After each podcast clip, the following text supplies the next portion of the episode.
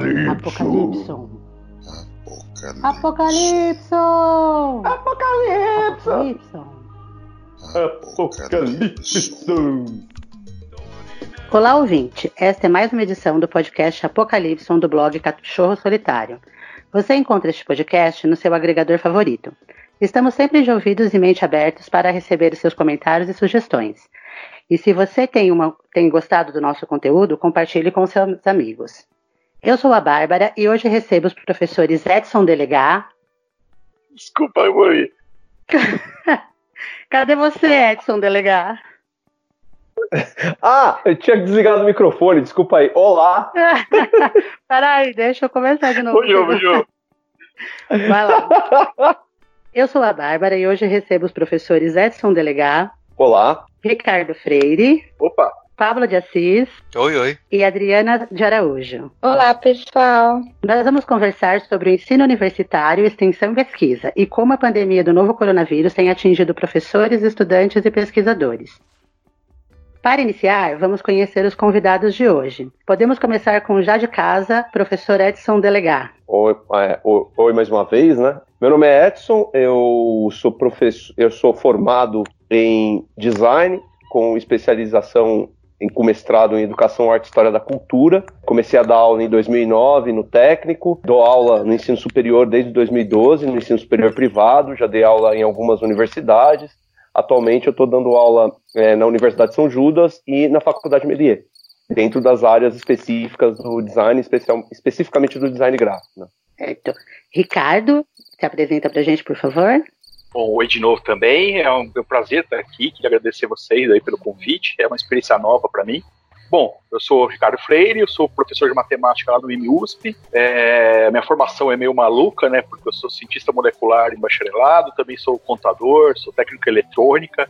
Na prática, eu me especializei em matemática, fui fazer doutorado em matemática aplicada, terminei em 2007, fui para a Itália trabalhar um pouco, voltei do aula desde 2009, que eu comecei na Federal do ABC rapidinho e logo passei para a USP desde 2010, onde eu estou dando aula lá de várias coisas, incluindo graduação, pós-graduação, orientações, um pouco de pesquisa. é basicamente isso. Legal. Pablo, se apresenta, por favor. Oi, meu nome é Pablo de Assis, eu sou psicólogo, sou professor desde 2006, quando eu comecei no ensino superior. Estava recém-formado praticamente. De lá para cá eu tenho trabalhado direto com educação, trabalhei muitos anos com educação à distância também, nos, nos ensinos médio e superior e técnico, tecno, tecnológico, também já dei aula para ensino médio. É, tenho mestrado em comunicação e linguagens e agora sou doutorando em psicologia também. Atualmente estou dando aula na, no Centro Universitário no Dom Bosco, aqui de Curitiba, para o curso de psicologia. E a Adriana? Olá, novamente, obrigada pelo convite. Bom, eu sou pedagoga, trabalho na Rede Pública Municipal de São Bernardo do Campo, como professora de educação infantil. Eu também sou fisioterapeuta, sou especialista em neurologia infantil.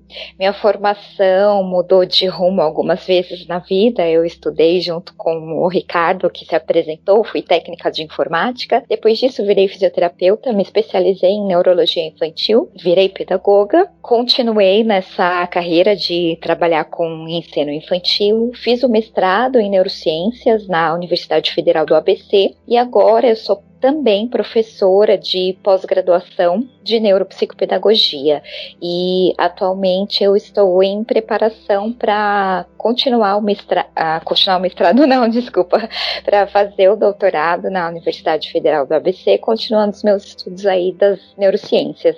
Então sou professora de educação infantil e professora de pós-graduação. Ah, legal. Eu sou a única aqui que só sou professora de ginástica. Então, é, vocês são os especialistas hoje. Eu sou só uma desentendida, vamos dizer assim. Vou aprender com vocês junto com os nossos ouvintes.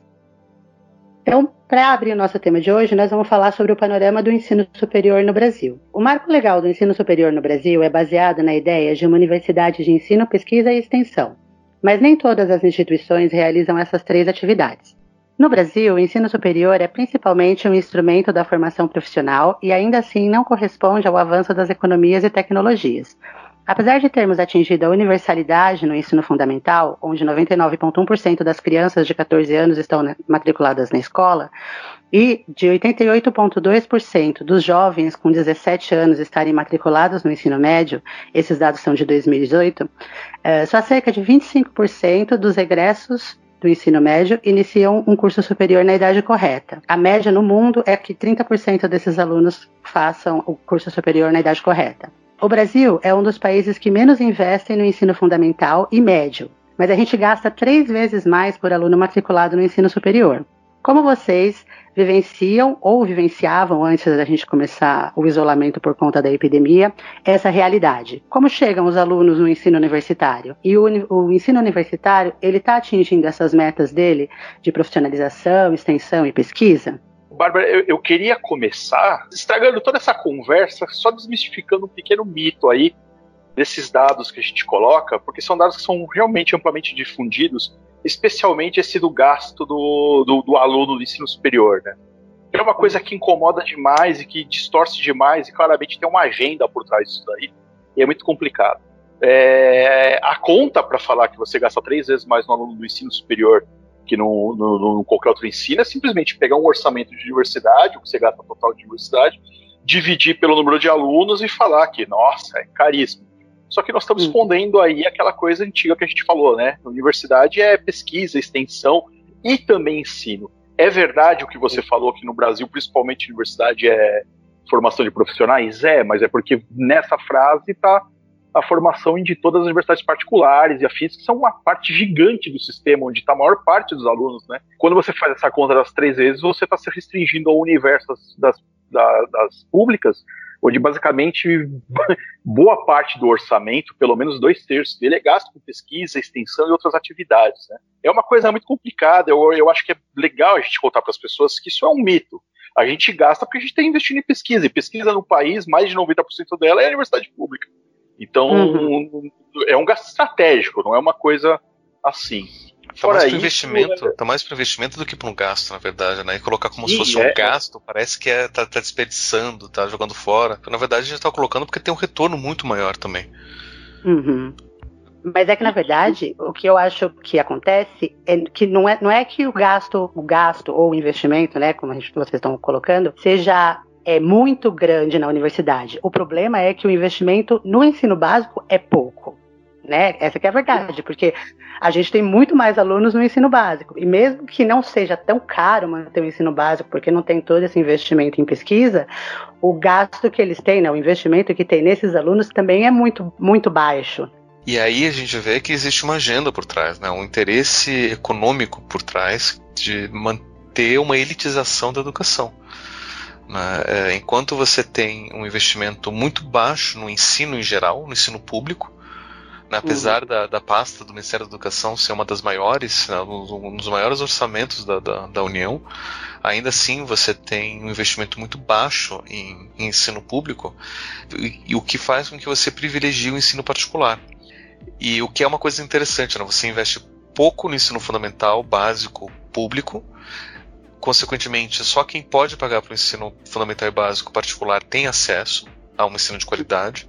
E aí, quando chega no ensino superior, é, o ensino público que acaba recebendo mais orçamento e mais investimento acaba selecionando justamente essas pessoas que participaram do ensino particular, que é uma elite, para poder participar uhum. da, da, do ensino do ensino público é, gratuito das universidades públicas, né, que envolve então pesquisa e tudo mais. E aqueles que não tiveram acesso né, ao ensino particular no ensino superior, para poder estudar, eles acabam indo para o ensino particular.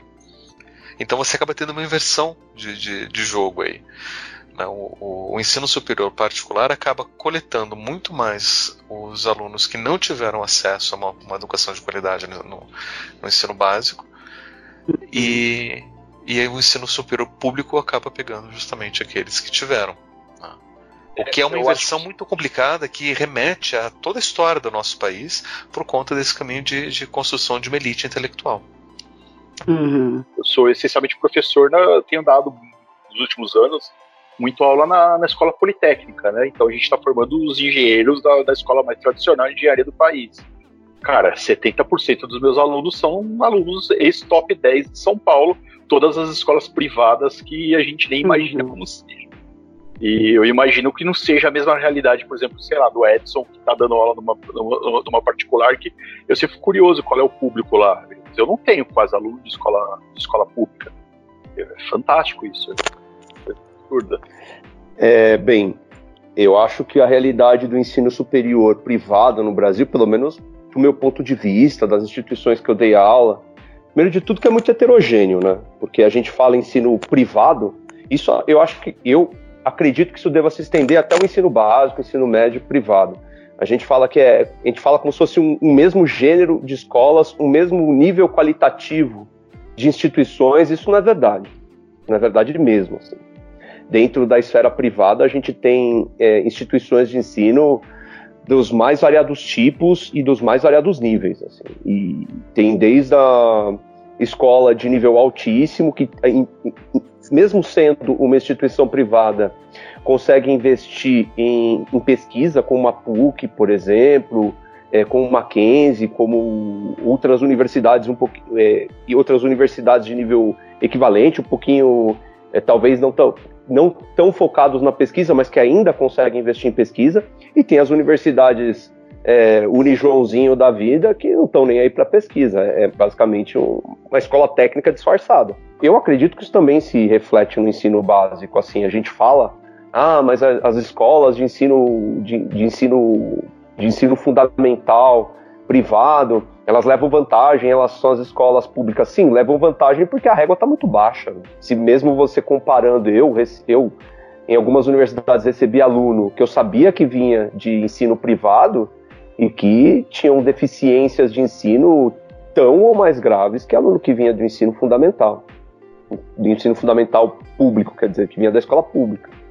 Então, acho que é primeiro a gente tem que entender que nesse sentido, quando a gente fala de ensino privado, a gente tem que pensar numa ampla gama de oferta, principalmente porque a oferta de ensino superior privado no Brasil vem aumentando exponencialmente ao longo dos anos. Né? Então, uhum. tem muita universidade privada no Brasil hoje em dia. Muita. Apesar dos grupos internacionais terem comprado várias delas, né?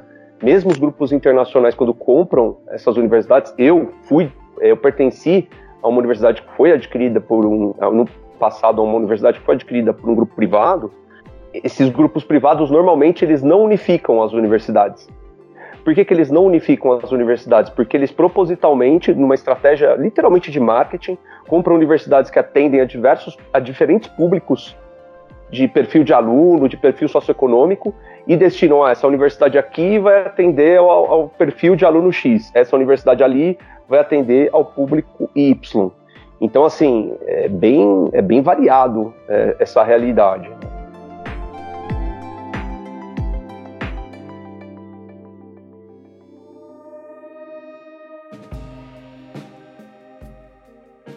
Essas ferramentas que a gente tem hoje em dia duas coisas completamente diferentes que eu vou conjuntar tudo num pacotão só. É, falando sobre universalização, vamos dizer assim, ao acesso. É, ao acesso em si, a gente tem é, essas cotas, cotas raciais, cotas para alunos vindo de escolas públicas. É, isso tem mudado o cenário, é, o perfil dos alunos que entram nas universidades públicas? Eu, eu acho que eu vou começar falando, porque eu vi todo mundo mutar aqui. Pode falar, Ricardo como te falei, né, eu dou aula lá na, na Escola Politécnica, então a gente nota bastante isso. Né? A gente sente uma, uma diferença de perfil até, mas ainda é muito forte a presença da, da, da escola particular. Né? Nós temos as estatísticas da universidade como um todo, e a, as paulistas, pelo menos, que são as que eu acompanho melhor, estão nessa programação. Começou primeiro nas federais, eu acho que é mais de uma década, essa, esse programa de cotas, né? Mas as paulistas têm tido uma programação de uma inclusão maior. Eles primeiro focaram em alunos de escola na escola pública, ao invés de fazer cotas raciais, sociais e afins. Hoje nós temos os programas raciais incluídos e as coisas, bom, as iniciativas estão crescendo, né? Tem uma resistência interna muito grande, que é até triste de falar, né? Eu já fui desses caras, assim, igual que eu fui contratado, eu, eu sempre falava com o pessoal, eu já conversei muito, até com alguns de vocês, com o Edson mesmo aqui, que logo que eu fui contratado, a gente estava começando a discutir essas cotas na universidade e fomos ter uma reunião porque o pessoal queria barrar isso daí, com aqueles argumentos de meritocracia clássicos, né? Uhum. E eu lembro que eu fui nessa reunião, eu era em princípio contra, mas queria ver os dados que a gente tinha e eu achei fantástico. Eu entrei numa reunião totalmente contra cotas e até hoje sou extremamente defensor, né? Porque nós já temos dados acumulados de uma década, assim, nós temos dados dentro da universidade e cotas funcionam. É simples, não adianta, a gente pode discutir o que for, achar o que for, mas a verdade é que funcionam.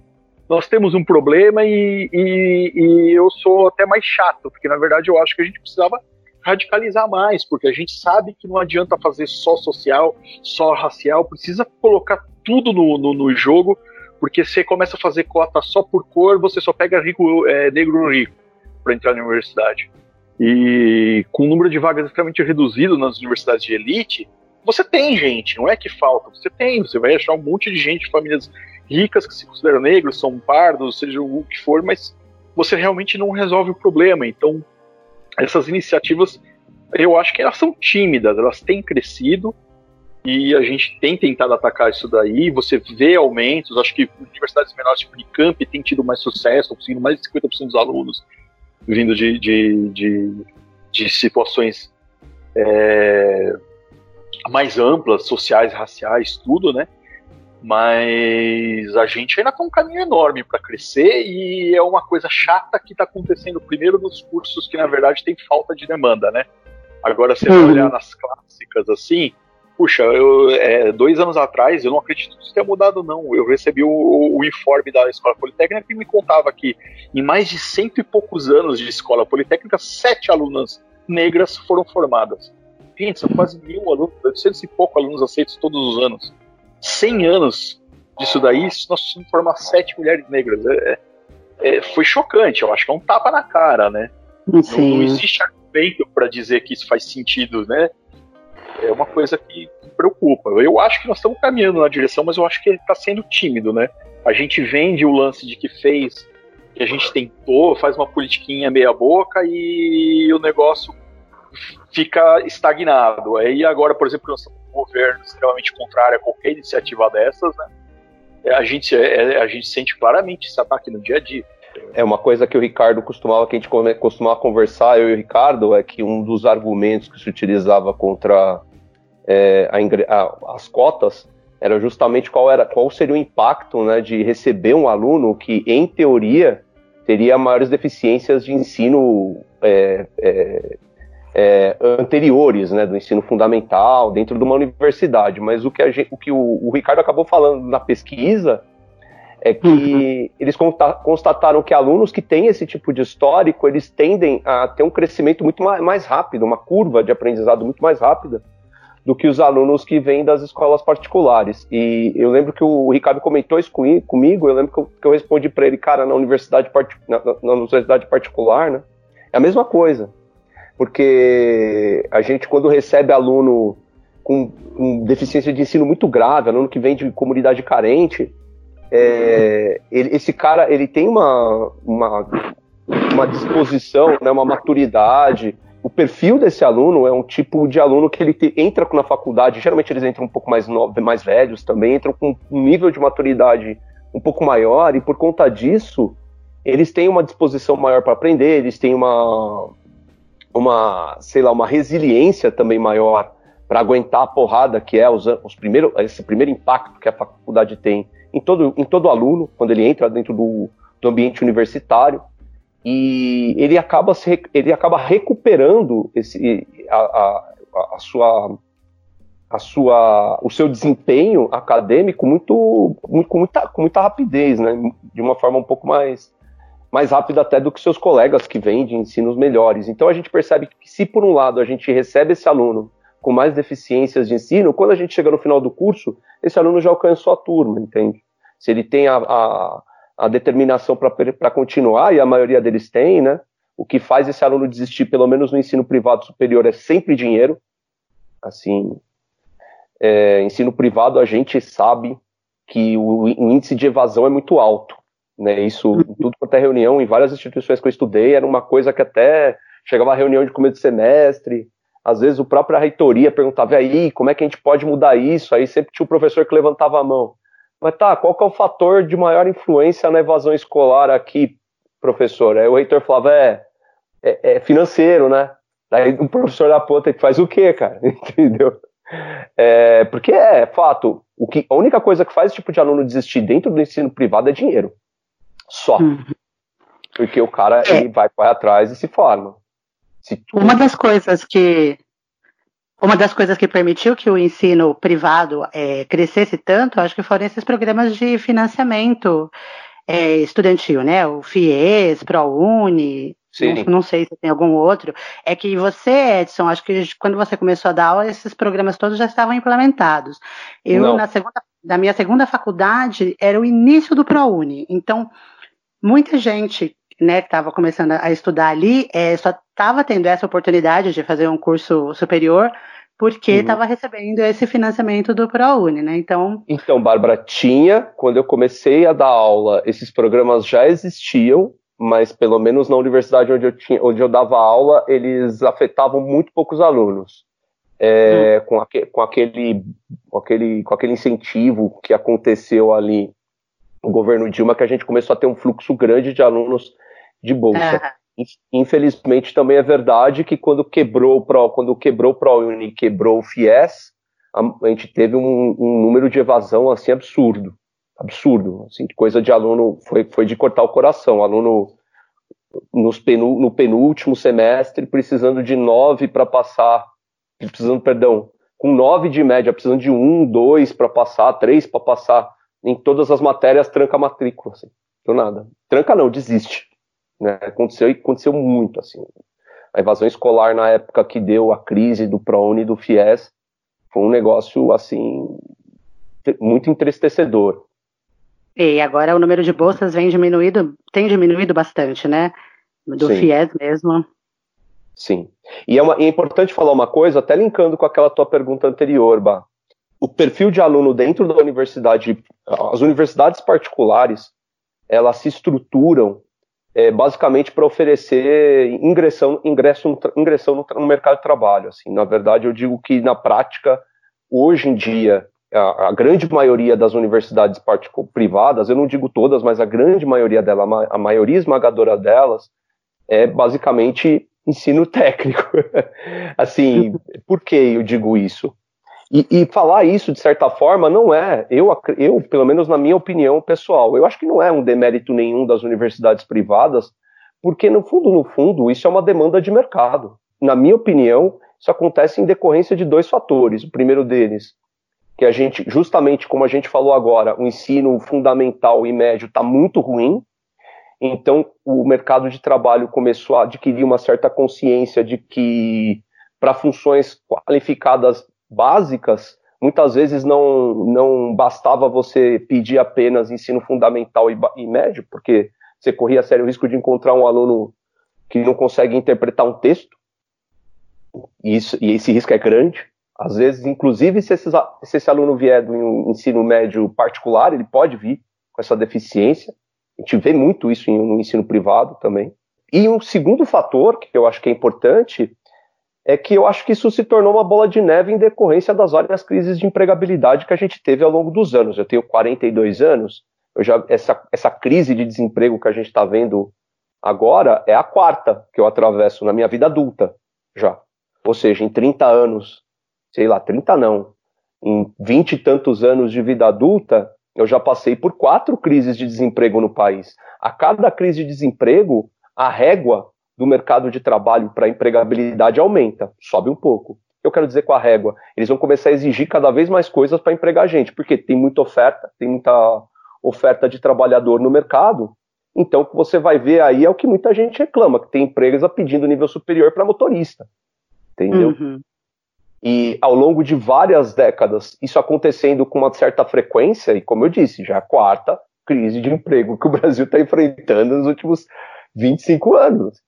É, cada vez eles aumentam mais a régua, virou a loucura que está hoje, assim, tipo, para você arrumar emprego de vendedor, querem que você seja, você tenha nível superior, para você trabalhar de bancário, você tem que ser, ter nível superior. Profissões e áreas que há 20 anos atrás Ninguém, ninguém pensava em pedir alguém com diploma de nível superior.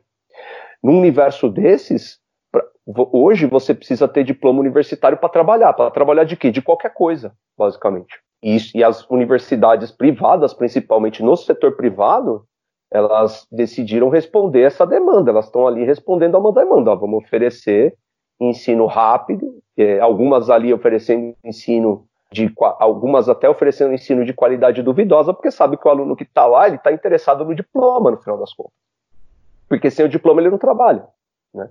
E não trabalha não para ser psicólogo, não para ser designer, não para ser matemático, não para ser engenheiro, não para ser não para ser publicitário, ele não trabalha de nada. Essa é a verdade hoje em dia. Dependendo da área, trabalho de escritório hoje em dia está em nível superior para todo mundo.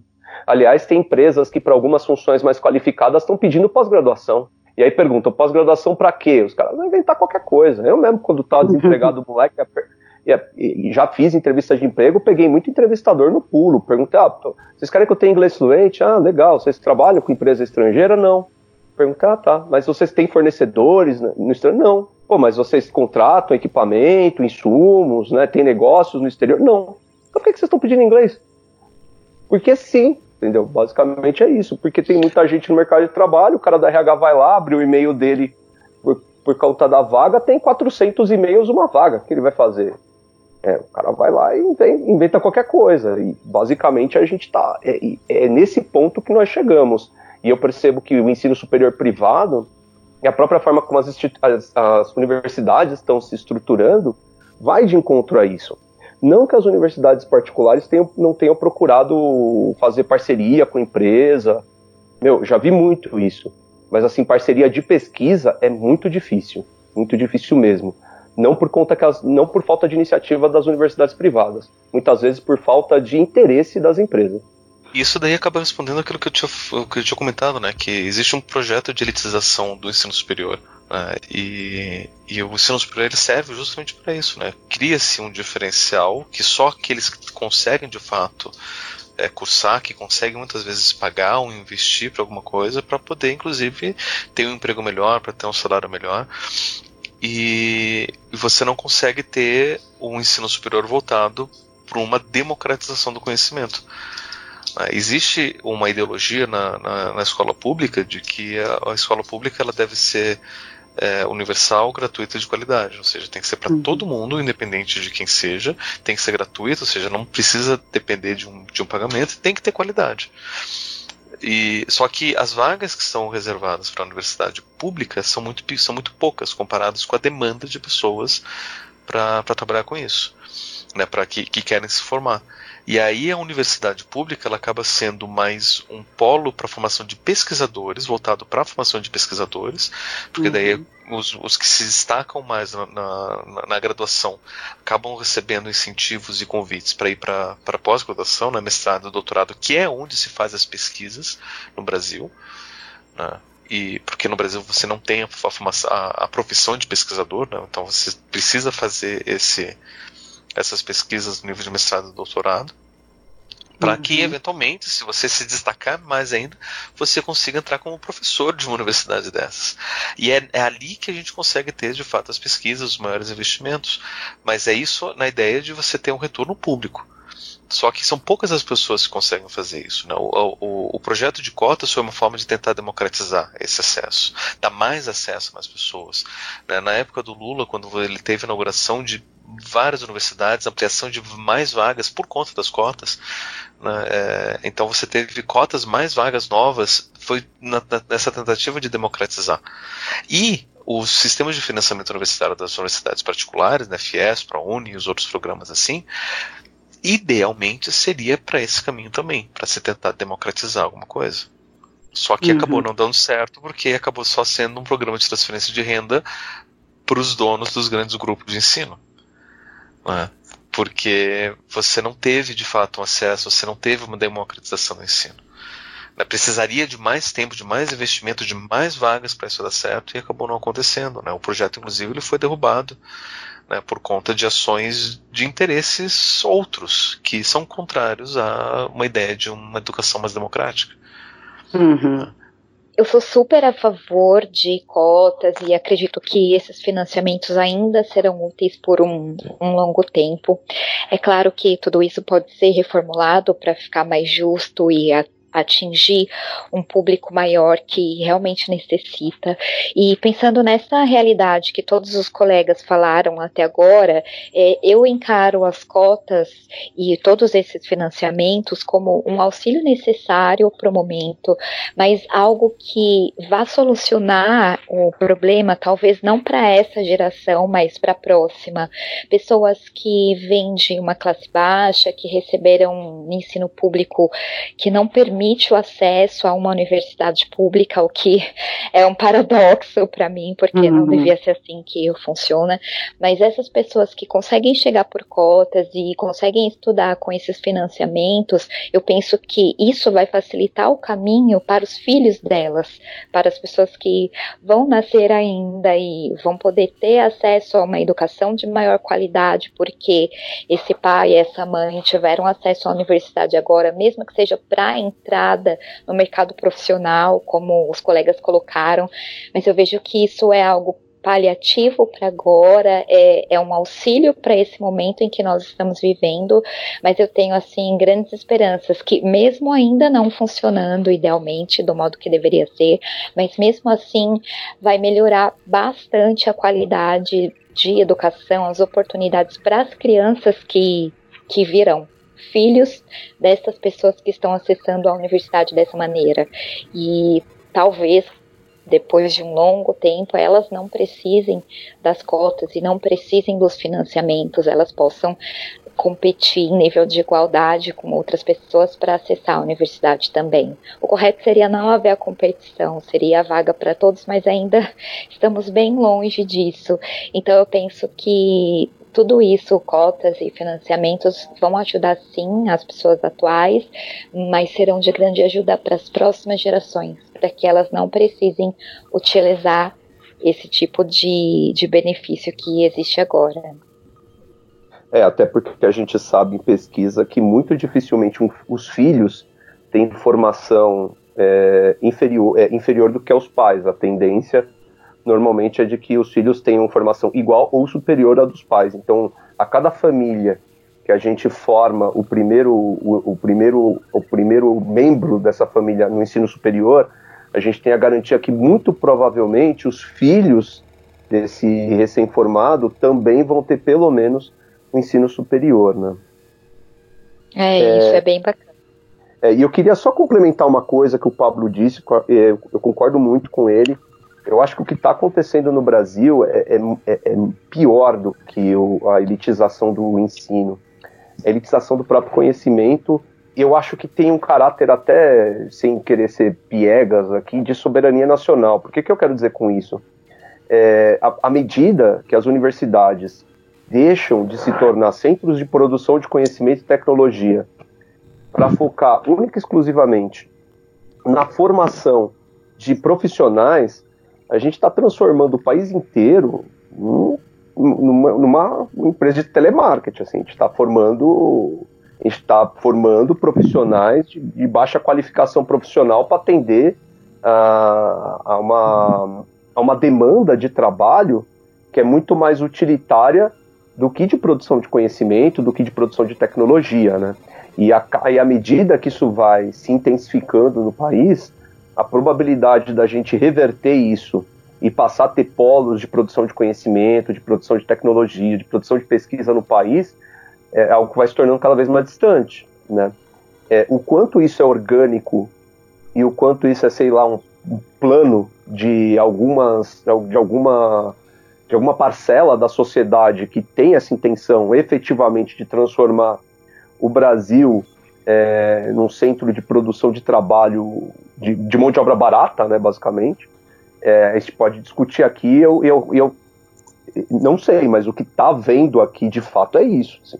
A gente está diminuindo é, a qualificação profissional para tentar ter profissional, para tentar ter uma mão de obra menos qualificada, porém que atenda a uma demanda internacional maior, né?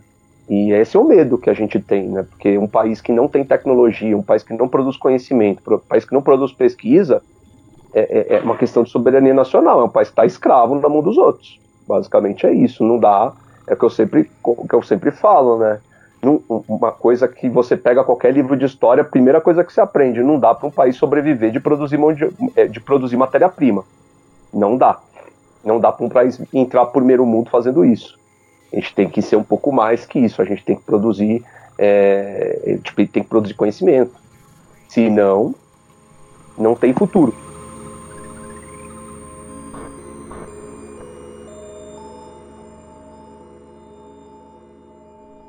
É, eu, eu, eu acho que, que, que, liga isso tudo aí, até porque a gente viu, né? Primeiro, vocês falaram da a gente discutiu esse lance de ter uma agenda. Quando eu falo uma agenda, eu não sei. Como o Edson falou, eu não faço a menor ideia se a gente tem aí grupos de verdade articulados querendo coordenar isso, se é simplesmente cegueira coletiva. É, é uma coisa muito complicada, mas eu não quero nem, nem entrar nesse mérito, porque eu ando ficando esquizofrênico, né? Mas você nota que a gente tem, inclusive, essa desarticulação enorme, né?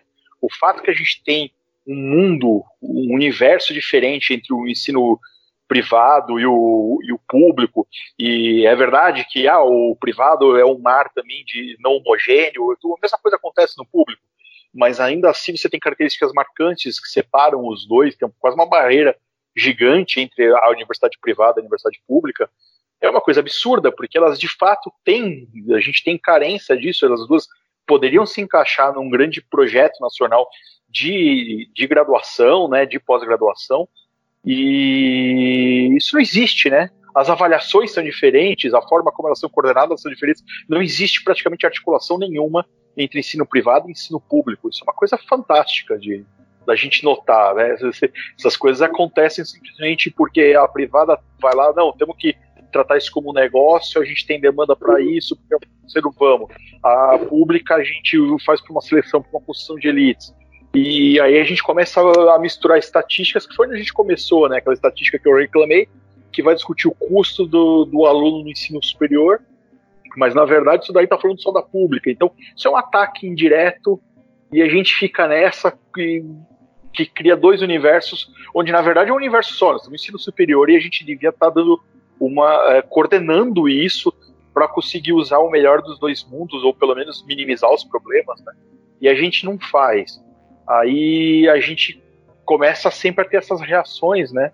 E eu acho que a Adriana, inclusive, foi muito feliz nisso daí, de, de, de citar o impacto que isso vai ter na, na, nas gerações futuras, porque é sempre ignorado quando a gente fala isso de, de cotas e afins, mas na universidade pública, quando a gente tem contato, a gente, pelo menos com os alunos de orientação, a gente tem um contato muito mais próximo, né?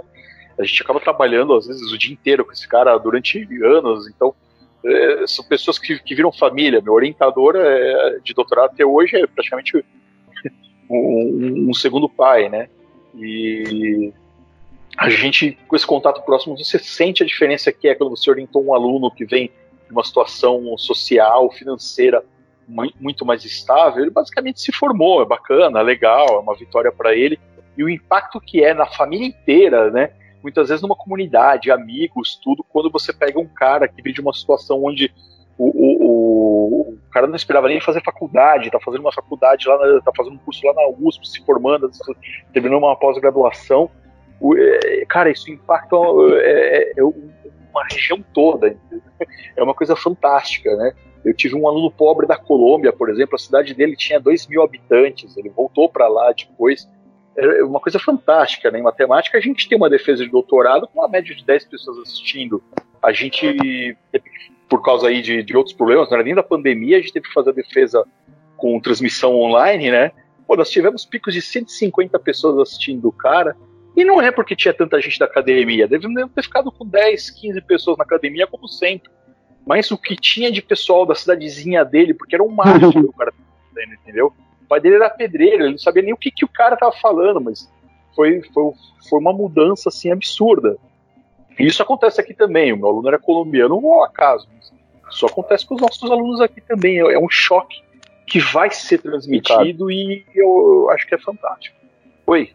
Eu já, eu já participei de banca que no final da banca tava o aluno chorando, os professores da banca chorando, eu assistindo chorando, todo mundo assistindo chorando. Por quê? Porque o moleque vinha de uma situação muito humilde, era um excelente aluno, E a gente sabe, né, cara, a superação que é. Assim, eu fui aluno estudante, eu fui aluno trabalhador, eu fui aluno que, que voava madrugada porque trabalhava oito horas, pegava, passava duas horas, quatro horas do meu dia dentro do busão e ainda tinha que fazer faculdade.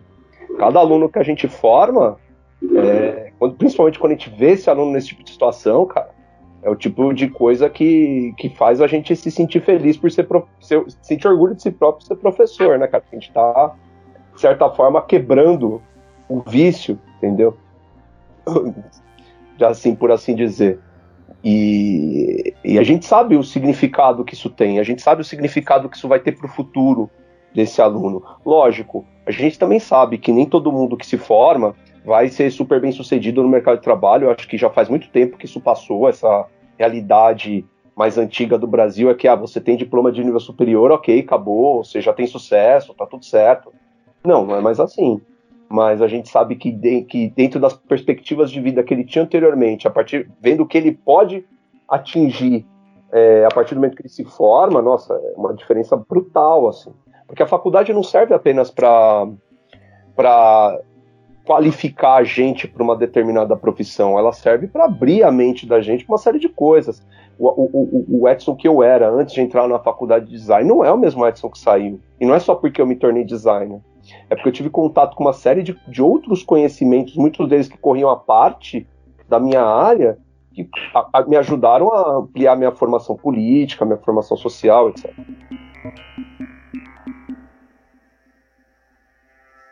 Isso tudo que vocês estão falando vem um pouco de encontro do que a gente estava comentando no começo, é, da função da, da, universidade, dela ser só profissionalizante, ou que, que o Edson estava falando, de das pessoas entrarem na faculdade hoje em dia porque você não consegue mais uma vaga de trabalho se você não tiver uma formação universitária.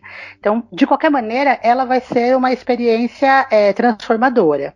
Pode dar mais é, das pessoas mudarem economicamente, ou só isso, ou ela pode ser uma experiência ainda mais transformadora, porque essa pessoa pode é, mudar não só a vida dela, mas pode mudar a vida da sociedade onde ela está. Né? Então, acho que aí entra principalmente o, a, a importância da pesquisa, a importância do ensino de verdade, não de você fazer só o curso para você ter um título. Só que aí a gente tem que levar em consideração, quando a gente fala de ensino superior, também a gente está falando de hum, instituições diferentes de ensino superior. Né? Não existe só um modelo de ensino superior. O ensino superior uhum. inclui desde a formação tecnológica até a formação de pós-graduação, né? mestrado, Sim. doutorado. E aí você tem instituições diferentes que têm objetivos diferentes, tamanhos diferentes, públicos diferentes, né? Começando pelas escolas técnicas, os institutos é, tecnológicos, por exemplo, que uhum. só tem cursos de tecnologia, que formam tecnólogos, não formam bacharéis. Aí você uhum. tem os cursos, é, as faculdades, que daí já tem cursos de bacharelado, né, cursos de, de, de, habilitação específica para bacharelado, uma formação profissional que não é necessariamente técnica, e aí já envolve um, um certo nível de, de, de pesquisa. Existem centros universitários que já têm um, um grau maior, que já, já rumam em direção à, à pesquisa, já tem grupos de pesquisa, já tem é, possibilidade de pós-graduação mais, é, mais avançada, e finalmente as universidades, que têm uhum. como principal foco justamente os cursos de pós-graduação, é, estrito senso. Então, quando a gente fala em ensino superior, a gente está falando de todo esse universo. Tem escolas que são só institutos tecnológicos, né, que de fato só vai, só vai, ter formação técnica. E você tem uhum. as universidades, que no geral as universidades são em sua maioria públicas, né, porque você tem um investimento maior nas escolas públicas e tem algumas universidades particulares que também têm pesquisa, que também têm pós-graduação, mas essas são, é, não são tão expressivas né, quanto as, as, universidades públicas. E só que você tem um grande número de escolas no meio do caminho que são justamente as faculdades e centros universitários que é, têm como objetivo a formação não só profissional, mas também a, formação voltada para profissionais de, de habilitação superior. Uhum. Por exemplo, um médico não vai se formar numa escola técnica, vai se formar pelo menos numa faculdade, vai se formar pelo menos num, numa escola um pouco mais especializada. Não precisa necessariamente é, estudar numa universidade. Né? mas vai precisar estar numa faculdade ou num centro universitário. Uhum. E aí são públicos diferentes, escolas diferentes, é, organizações diferentes, focos diferentes. Nem todos vão ter pesquisa, nem todos vão ter extensão. Né? Vai depender muito de como isso tudo vai se, vai se organizar. Idealmente, todos, todo ensino superior tinha que ser universitário. Todo ensino superior tinha, tinha que estar voltado para pesquisa, para ensino, para extensão, com professores doutores, com pós-graduação para todos os cursos, em todos os níveis, acessível para todos os alunos. Mas essa não é a nossa realidade, infelizmente. Né? São poucos que têm acesso às universidades. Não é, a universidade também não tem em todos os lugares. Né? Geralmente só tem em cidades maiores ou, cida ou cidades com uma certa relevância para você ter um polo de uma universidade. Né? É, hum. aqui no Paraná, a universidade mesmo são poucas. Né? É, comparando com, com, o tamanho do estado, com, as, com, com, a demanda que a gente tem aqui. A gente tem, mas em compensação, a gente tem muitas faculdades, a gente tem muitos centros universitários, né? muitas escolas técnicas, né? centros tecnológicos, para justamente atender uma demanda diferente. Né? Então a gente tem também que saber diferenciar qual que é essa demanda, quais são os, os as instituições que estão ofertando esses diferentes, é, essas diferentes modalidades. Uhum. Até porque até o tempo, né, Pablo, de formação é mais curto, né? O tecnológico em dois anos, no máximo três, o aluno está é, na rua. Tem cursos de dois ou três anos, né? E enquanto os, os cursos de bacharelado, por já envolverem pesquisa, né, tem, são pelo menos de quatro anos, tá? alguns cursos de cinco, e o curso de medicina, que é mais longo, de seis anos, porque daí já envolve residência também. Né? Então você tem é, demandas diferentes para formações diferentes. As formações. É que, é que no Brasil a gente tem uma, uma, uma, legislação que exige que determinadas profissões sejam de nível superior, de nível universitário, né, de, de, um, de, de, de, nível de bacharelado, né, e não necessariamente de nível técnico ou tecnológico. A nível técnico é ensino médio, né, tem várias profissões que você pode aprender com o ensino médio técnico, profissionalizante, outros precisam de nível superior tecnológico, e outros precisam de pelo menos um bacharelado. Né? Se não, também uma especialização, uma especialização um pouco maior. Ah, um mestrado, um doutorado. Por exemplo, o, é, o, a profissão de historiador, por exemplo, né, você pode ter fazendo uma pós-graduação, um mestrado, um doutorado em história, para você ser um historiador. Né? Outras profissões, na né, medicina, você precisa fazer bacharelado em medicina, né? o curso de, de, formação de médico são seis anos, que envolve pelo menos dois anos de residência, aliás, de, de, de não, é, não é residência, residência depois, mas de, é quase uma residência, né? que eles têm a prática no hospital, e, enfim. Né? Então você tem demandas muito grandes também para determinadas é, é, profissões, né? para a formação profissional. Outras nem tanto né, é, profissões mais acessíveis, profissões que são mais diretivas, é, que um conhecimento básico de um curso de dois, três anos, daí você já consegue fazer um curso tecnológico, que também é um curso superior. Né, não é um bacharelado, mas também é um curso superior. Né, não envolve necessariamente pesquisa, mas também é um curso superior. Uhum. Né. Então, é, são modalidades diferentes que atendem públicos diferentes e demandas é, sociais diferentes. Sim. Ô Pablo, só para complementar, no, em, aqui em São Paulo tem cursos de nível superior, não tecnológicos, de três anos. Viu? Não, é, é, isso, isso a gente tem em vários lugares. Vai de, de novo, vai depender do curso, né? Vai depender do, do sim, da, sim. Da, da, formação.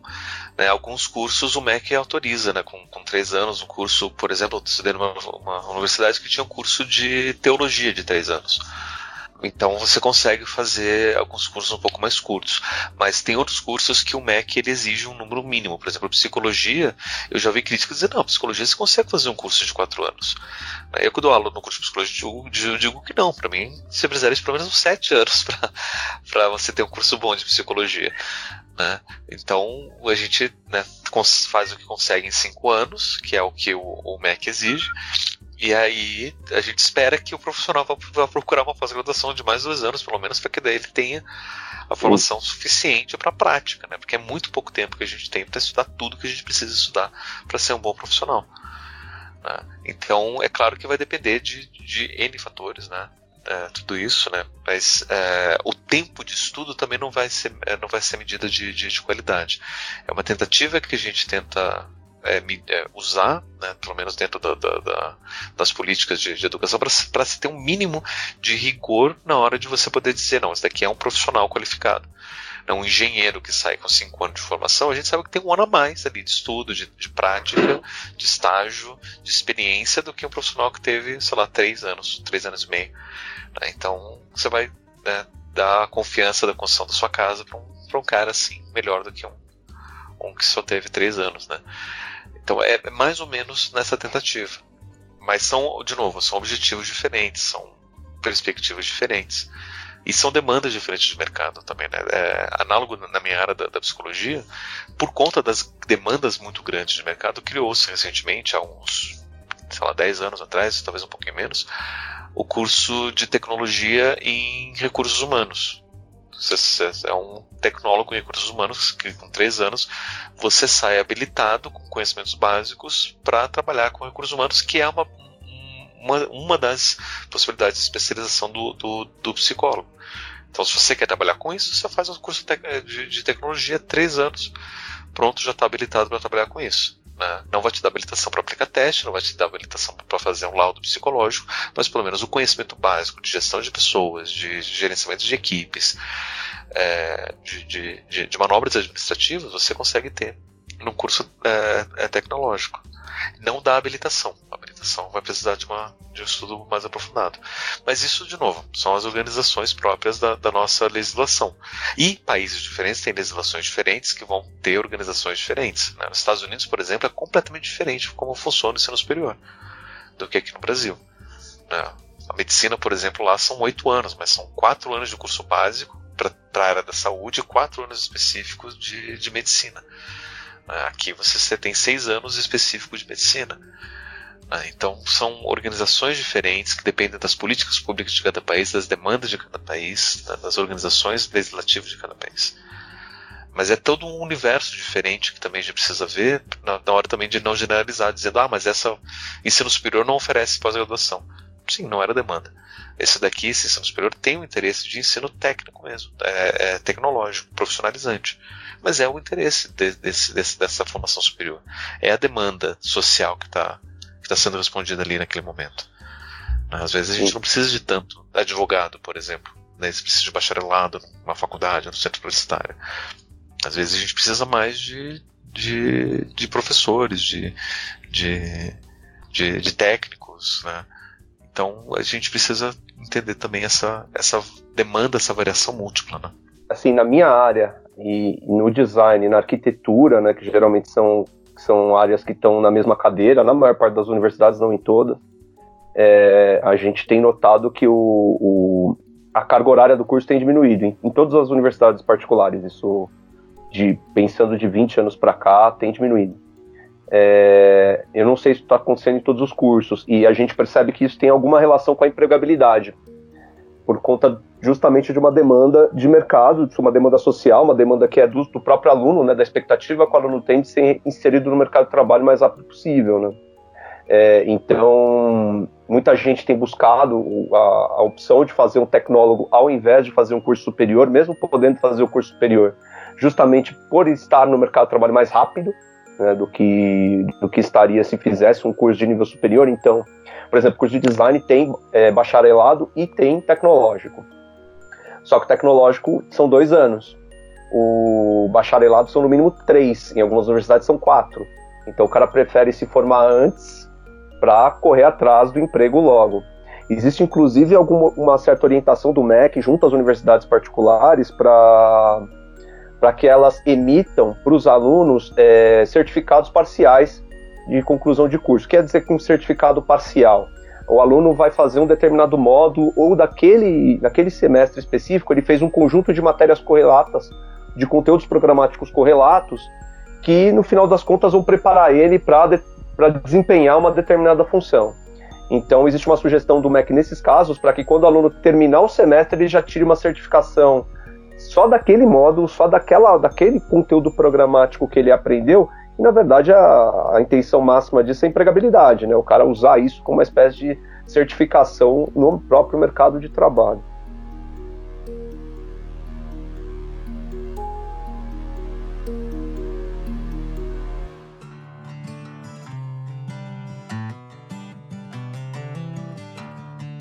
Nesse mesmo assunto que vocês estão falando sobre a profissionalização, né? Tem, a gente tem a pós-graduação, a gente estava falando sobre pós-graduação, dois, é, a pós-graduação lato senso e a pós-graduação estricto senso. Então, a pós-graduação lato senso seria bem voltada para esse mercado de trabalho, certo? Tanto que uma da, um, um dos das propagandas que muitas, muitas instituições hoje em dia usam é que se você tiver uma pós-graduação, você vai ter um salário maior, ou você não vai ser mandado embora numa crise. Enquanto eu estava fazendo a pesquisa aqui para o programa de hoje, eu vi bastante propaganda indo para esse lado. Esse mercado de cursos de pós-graduação lato senso cresceu muito mesmo nos últimos anos. Em compensação, é o stricto senso, que é mais voltado para pesquisa, né, para carreira acadêmica, é muito, o crescimento é muito pequeno no Brasil cresceu nos últimos anos, né? Nos últimos 15 anos teve um crescimento de 0,5%. Mas eu acho que a demanda por esses profissionais de pesquisa também é grande e a gente não está suprindo é, essa demanda. É porque isso depende de políticas públicas nacionais federais. Você teve essa política alguns anos atrás, no, no começo do, do, do, do século, né, sob o, no, no, no, governo Lula, a tentativa de expansão das universidades foi nessa tentativa de você ter mais cursos de, de pós-graduação estrito senso, de mestrado e doutorado.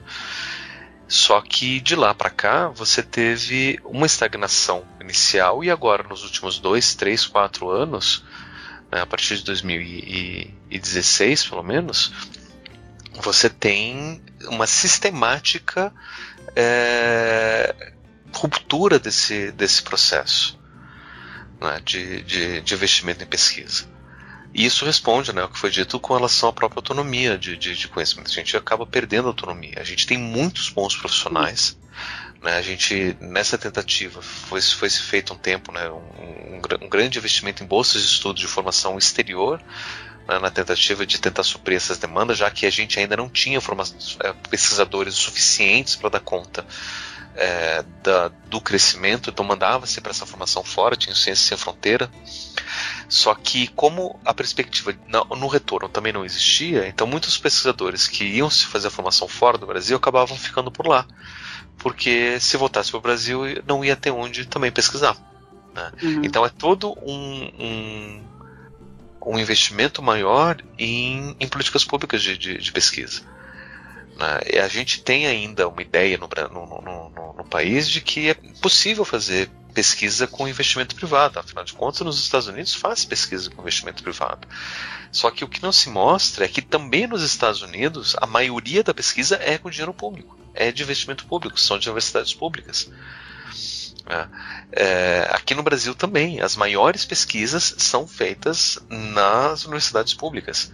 E se você não tem um investimento massivo em políticas públicas de pesquisa, né, você não tem um investimento um, um, orçamento grande no, no, no, no, Ministério de Ciência e Tecnologia, se você não tem um investimento grande no, no Ministério da Educação, você não tem crescimento disso. Então não adianta você é, a gente dizer que, que é uma, uma demanda de mercado, porque principalmente na forma como o mercado mundial é, globalizado está estruturado, o Brasil ainda é um fornecedor de matéria-prima. Uhum. O Brasil não, não pode, inclusive, crescer e ter autonomia para ser um, um, um, exportador de conhecimento. Nesse sentido, Cuba está anos-luz mais avançado do que a gente, porque eles Sim. têm um plano de investimento é, é estatal de formação de educação né? E, inclusive, eles têm parcerias com vários outros países e, e agora, nesse momento da, da pandemia, eles estão fazendo convênios com a China, porque eles é, é, pesquisam, eles têm um, parque médico gigantesco. Eles pesqui estão pesquisando a cura para o Covid, para que a China, que tem um parque industrial suficiente, poder fazer a, a produção em massa para distribuição e venda. O Brasil está anos luz de distância de participar de uma coisa assim. A gente tem pessoas capazes, a gente tem centros capazes, só que a gente não tem uma organização, uma política pública é, que dá conta de uma demanda dessas. E agora, pior ainda, né? nos últimos dois anos tem sido literalmente cada dia pior. Cada dia uhum. é uma, um, uma notícia de que tem mais cortes. Agora, por exemplo, médicos residentes que estão trabalhando na linha de frente, tratando diretamente pessoas infectadas com Covid, estão há dois meses sem receber suas bolsas. Pra você ter uma ideia, médico residente não recebe salário, recebe bolsa, e bolsa por pelo fato de estar estudando numa residência. É um, é um, é, é, é um ensino superior. Só que eles estão dois meses sem receber. E aí eles estão pensando em simplesmente parar de trabalhar. Tudo isso envolve ensino superior, envolve as políticas públicas de ensino superior, de pesquisa, de, de, de, de, de formação, de pós-graduação, que não existe no Brasil. Está cada vez mais sucateado. Tende a ficar ainda pior, né? Tende a ficar pior. E se a gente tem a esperança de que não, mas o ensino particular vai dar conta dessa demanda, não, não dá conta, nunca deu não conta. Vai. Em lugar nenhum do mundo deu conta uhum. disso. É, os países que mais conseguem investir em pesquisa são os países que têm investimento público em pesquisa.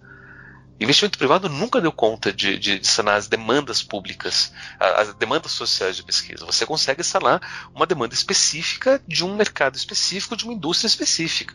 Né? De uma produção de petróleo, aí tudo bem. Aí você tem lá petroleiro particular que vai investir num, numa pesquisa de um polímero que eles estão querendo para poder no mercado deles. Mas é isso que eles vão conseguir investir. Mas as demandas, por exemplo, para uma vacina de massa que não necessariamente vai trazer lucro para ninguém, muito pelo contrário, que é necessário para você poder sanar um, um, um problema de, de, de, calamidade de saúde pública, é, é, e você vai, per vai, vai, perder dinheiro fazendo isso, né? quem indústria particular vai querer financiar? Né, não tem interesse. Então, por isso que o investimento precisa ser público, precisa ser estatal. E a gente não tem infelizmente, no Brasil e está cada vez menos. O interesse parece que social não é a gente ter pesquisa, não é a gente ter formação, não é a gente ter autonomia, não é a gente ter soberania sobre tudo isso. Uhum. Ah, parece que o interesse é que a gente simplesmente trabalhe como fornecedor de mão de obra, fornecedor de matéria-prima. Matéria-prima. É matéria-prima e telemarketing. a mão de obra é, barata. A mão de obra barata. Que é aquela mão de obra que os países ricos não, não, querem fazer, eles terceirizam, né? Mas é isso, no final das contas. É, e, e é que no mundo de hoje a gente pensa, né, quando a gente via na universidade ou mesmo na escola falando ah, mão de obra barata, pensa que é o cara que aperta parafuso na fábrica. Não, hoje em dia mão de obra barata e que os países que têm, que as multinacionais gostam de jogar para os países em desenvolvimento é telemarketing, é, é é, helpdesk, é, é, alguns serviços é, mais que exijam um pouco menos de, de, um pouco menos de qualificação, é, essas um pouco menos às vezes já é o suficiente, porque eles já conseguem terceirizar, ainda mais com o dólar valorizado ou o nosso real desvalorizado, vai começar a se tornar um bom negócio para essas empresas investir em mão de obra barata por aqui, porque eles gastam muito menos. E o interessante é que o investimento que foi feito em educação no começo do século, né, durante o, o, governo do presidente Lula, estava é, começando a mudar esse cenário. Né? Então, antes, enquanto você tinha uma oferta muito grande de mão de obra barata, porque as pessoas não tinham qualificação, não tinham, não tinham formação, você tinha é, um, você tinha muita gente trabalhando nesses, nesses trabalhos mais simples, né? E aí, de repente, quando você começa a ter mais mão de obra especializada, você tem, consequentemente, um crescimento muito grande do, do, do, do parque industrial brasileiro, porque você tem mais gente capacitada para poder trabalhar nas indústrias e na produção, e na, e na, na criação e, no, e no, no desenvolvimento. Esse trabalho é, não especializado, mais barato, começou a ficar em, em, em baixa. Né? Você não Sim. tinha tanta gente para trabalhar com isso. E aí parece que foi isso que mexeu um pouco com, com, com as elites é, é, do, do, do, mercado, falando, então a gente não pode mais oferecer mais curso superior. Agora, filho de doméstico está virando doutor, o que, que é isso? Não pode. Ah, então a gente precisa minar todos esses, esses, esses processos, deixar ainda uma vaga muito restrita, aberta, mas ainda restrita só para as elites, e a grande população não vai ter acesso ainda. Vai continuar não tendo acesso como era há 30 anos atrás. Ah, então eu, eu diante desse panorama, né, é, e durante, diante do aprendizado que a gente teve é, nos últimos 10, 20 anos do, do, do, de história do nosso ensino superior, eu acho que a gente tem que lutar mesmo por um movimento de democratização do, do ensino superior, de popularização, que a universidade seja universal, gratuita e de qualidade, e de amplo acesso ainda por cima. Que de fato você tenha todo mundo podendo fazer isso, mas que não seja obrigatório sabe? Que você não tenha uma exigência de mercado para isso, mas que você tenha uma possibilidade disso. Que você tenha sim mais médicos, você tenha sim mais acesso a advogados de qualidade, você tenha sim mais engenheiros, mais fisioterapeutas, mais designers. Meu Deus, como a gente precisa de designer, de artista nesse mundo, o pessoal tá fazendo coisa feia demais por aí. Tá? é, e, e precisa de gente de qualidade para poder fazer isso. Né? E quanto mais gente estudar isso, melhor. Né? É, e eu também, eu, eu também sempre fui da, da opinião que eu questiono a necessidade de a gente ter, sei lá, toda a população é, é formada com ensino superior. Eu acho que o ensino técnico sempre foi um caminho que estava sempre aberto e que foi amplamente sucateado no Brasil, e eu nunca entendi por quê. Em detrimento, entre outras coisas, do ensino tecnológico, né? O que não faz muito sentido, porque para para pensar, se, se, a gente tem um, um, um, profissional, um jovem, que ele está querendo entrar no mercado de trabalho o mais rápido possível porque ele é arrimo de família, e ele precisa se qualificar para isso, para ser competitivo no mercado e ganhar um emprego logo. É, se esse aluno, na época do ensino técnico, eu, a Bárbara, o, o, o Ricardo, a gente vem, tem um histórico de ensino técnico. Um jovem desse entrava com 15 anos no ensino técnico, fazia um curso de 3 anos, saía de lá com 18 anos. Com 18 anos ele já podia trabalhar. Esse mesmo aluno, hoje, ele tem que esperar ele se formar no ensino médio, para depois fazer mais dois anos de tecnólogo.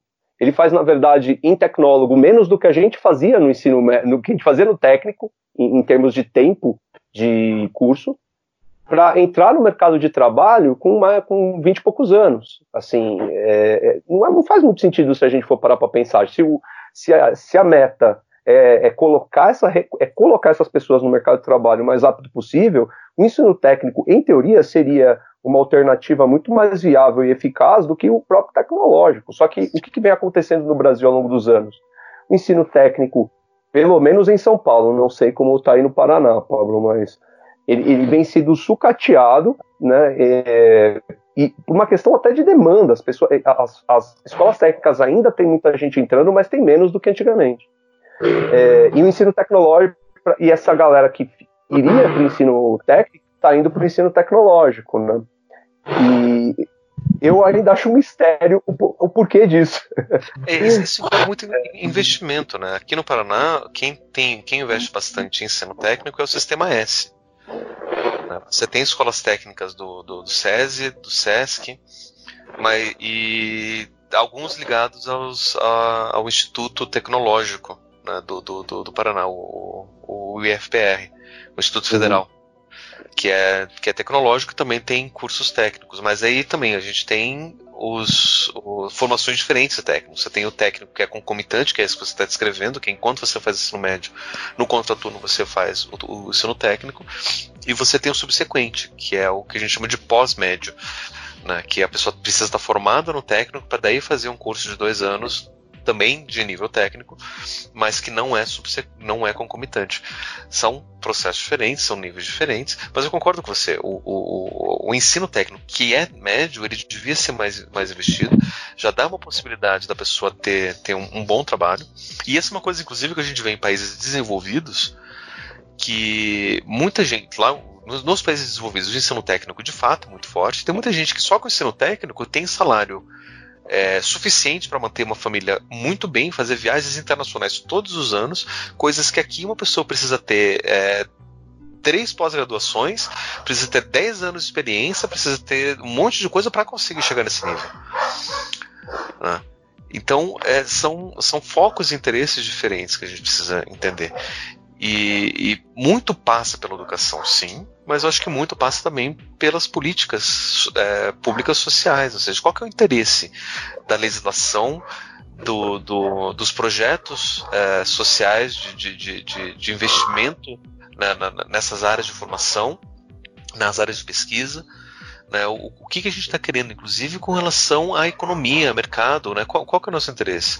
Nosso interesse é que, o, que o, o, o, trabalhador ele continue trabalhando 40, 50, 60 horas por semana, recebendo menos do que o salário mínimo, e ainda assim você ter as grandes empresas que lucrem lucros obscenos todos os anos, né, enquanto tem gente cada vez mais passando fome, né, são essas lógicas também que a gente tem que pensar, porque isso envolve também toda a, ideia da democratização do, do, do ensino. Se a gente oferece mais oportunidades para as pessoas pesquisarem, mais oportunidades para as pessoas aprenderem e se formarem, a gente tem mais possibilidade delas ganharem mais. Só que aí a gente não vai estar privilegiando os ultramilionários, os bilionários que estão se formando a cada dia a, é, as custas em cima das costas desses trabalhadores e desses pesquisadores. Então está tudo interligado nesse sentido para a gente poder pensar qual que é o nosso interesse enquanto sociedade, o que, que a gente tem que investir, o que, que a gente quer para a gente, é, é, o que, qual, quais são as nossas prioridades nesse momento. Né? Isso envolve uma discussão séria, não só, principalmente também no ensino superior, né? Eu acho uma, uma, das coisas que eu acho mais idiotas, por exemplo, essa coisa de não, porque os cursos é, é, de exatas são mais importantes, de engenharia mais importante do que artes. Não, não é. A gente precisa de artistas, uhum. sabe? A gente precisa de, de, de, de, de gente que saiba viver a beleza e reproduzir beleza no mundo. A gente precisa de gente que seja sensível, que, que, que, que a gente precisa formar professores é, dedicados. E a gente precisa ter um tipo de formação e um tipo de mercado que não exija, por exemplo, que o professor trabalhe em três lugares diferentes, que trabalhe 60 horas por semana e não consiga dar conta de nada. Porque ele ganha pouco, ele é mal remunerado, ele é mal valorizado. Não importa se ele tem doutorado, né? É, então a gente precisa repensar essa, essas nossas prioridades também, né? É, quando a gente pensa no, no, nos, nos, nossos é, projetos de, de, educação. Isso envolve, por exemplo, um, uma das coisas que todo mundo critica, que é a educação à distância. Né? Que todo mundo diz, ah, a educação à distância é usada para você poder baratear e você tem, não tem um, um, ensino de qualidade. Eu já penso o contrário. Eu acho que a educação à distância é uma ferramenta maravilhosa de democratização da educação, que ela é mal utilizada né, que ela poderia ser muito bem utilizada para você levar o ensino, levar a educação de uma forma mais barata para quem não tem acesso. Uma ideia de fato de você ter um ensino de qualidade é, para mais pessoas. Só que isso parece que não é o interesse social. Isso não é o interesse das nossas políticas públicas. Né? Parece que a gente só está vendendo diploma porque precisa ter curso de inglês para trabalhar no, no novo xerifado numa empresa que não tem contato com empresa nenhuma de fora. Uhum. É, porque não é um interesse social, não é um interesse. Não, não, não faz parte das nossas políticas públicas. Né? Então eu acho que a gente. Essa discussão é extremamente importante para a gente poder discutir enquanto sociedade o que, que a gente. quais são os nossos valores. Legal que você falou, Pablo, do ensino à distância, porque era o, próximo ponto que, gente, que eu queria perguntar para vocês. É, eu acho que a gente conseguiu passar por todos os pontos que eu tinha colocado naquela primeira parte da nossa discussão. É, e essa primeira parte realmente é, é um, um, tema infinito, vamos dizer assim, a gente não vai conseguir terminar ele aqui hoje. É, e eu gostaria de saber de vocês é, sobre a, a, pandemia, né, sobre o trabalho de vocês na pandemia e o que vocês esperam para o pós-pandemia. Mas antes, só para a gente finalizar então o panorama aqui atual, é, você citou o EAD. Eu queria saber de vocês, é a opinião de vocês sobre o EAD. O Pablo já falou um pouquinho, e vocês, os, os outros três? Eu trabalho numa pós-graduação e a, a faculdade tinha, assim, como grande grande bandeira de que o, o curso era presencial, que os professores estariam lá junto com os alunos durante todo o momento para ensinar, para dar apoio, para esclarecer as dúvidas, e agora, com, com a pandemia, tudo isso mudou. A faculdade resistiu um pouco em fazer aulas online.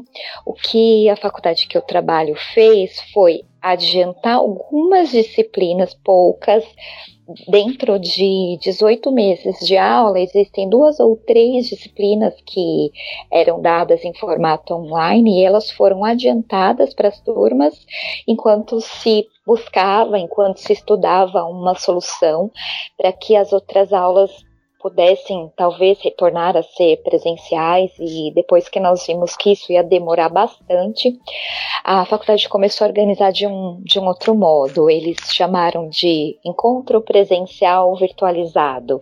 É uma aula online, sim, mas é mais parecido com uma live, não é uma gravação que vai ser reproduzida depois. Então, os alunos estão ali e os professores estão ali. Então, é, esse formato está uh, em, em teste para verificar como é que vai ser feito daqui para diante, porque todos nós estamos vivendo um dia de cada vez dessa pandemia para saber o que vem depois. A minha opinião sobre o, o EAD, é, ela está em formação ainda. Inicialmente, eu penso que o EAD é muito válido para pessoas adultas que querem se atualizar, querem aprender um, uma nova habilidade para complementar, para melhorar a sua prática profissional. Mas eu também penso como um modo de levar sim o conhecimento aonde ele não pode chegar de forma presencial, um modo de democratização. Mas precisa ser feito com muito cuidado para que a qualidade não seja perdida. Então, eu penso que sim, é, EAD é bastante válido, mas que não seja simplesmente uma gravação que vai ser replicada para um milhão de pessoas, sem se importar com a qualidade do que está sendo transmitido. Então, se bem feito, com certeza pode ter efeitos positivos.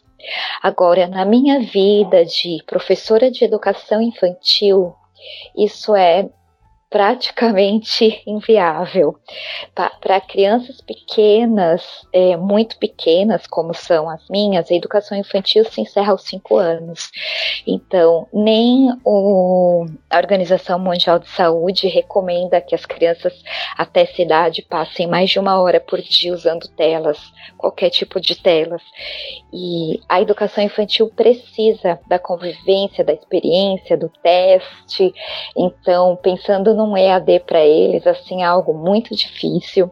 E um pós-pandemia, o que seria da minha atuação profissional pós-pandemia, na educação infantil, acho que teria que ter um outro podcast de duas horas para discutir isso, porque é quase inimaginável uh, uma uma sala de aula de crianças ficar com dois metros de distância, uma criança da outra, as crianças abraçam, espirram, choram, brincam. Então, é, eu acho que a gente só pode voltar quando tiver uma vacina, quando tiver algo bem garantido de, de segurança, de saúde para todo mundo, porque são no Brasil, 28, 30 crianças numa sala de aula, a gente não consegue garantir distanciamento uh, por condições de, de comportamento mesmo e porque as crianças querem tocar, querem beijar, elas brincam juntas. Então é, é bem, vai ser bem complicada essa situação pós-pandemia.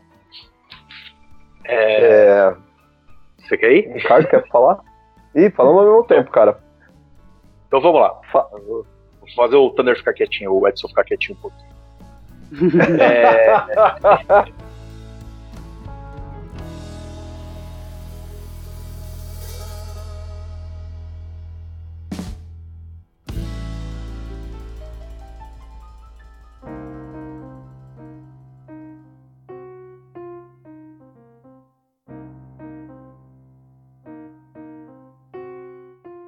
gente, é, é, tanta coisa, porque a gente tá falando tanta coisa, eu tô aqui ouvindo e eu tô querendo colar tudo isso e eu, eu, eu vou tentar falar em três eixos isso daí sobre o, o EAD, né? O, o, primeiro que eu acho que cala, casa muito bem com o que o, o Pablo estava falando, né? É, independente de, de, de, quem deseja isso, se isso é um fenômeno social que não for, mas eu acho que o EAD e, e o preconceito eventual que existe sobre EAD se inserem, na verdade, sobre aquilo que a gente falou lá no começo, né? Educação no Brasil é visto como gasto, não é visto como investimento, né? E isso ferra tudo. Basicamente, isso ferra tudo. Porque a gente podia estar usando ela com os fortes que ela tem, podia estar desenvolvendo formas melhores de utilizar, de saber suas limitações, como a Adriana mesmo falou agora, né?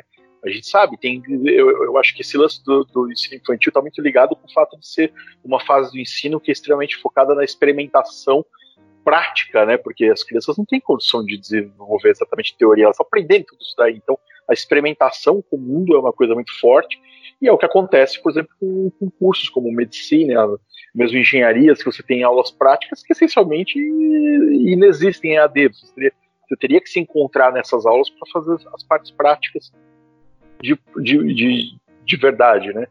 Mas a gente podia estar tá explorando melhor essas coisas, não fosse o fato que a gente tem um orçamento extremamente reduzido. A gente não está interessado no, a gente não está interessado no que é preciso fazer. A gente está interessado é, em, em, economizar.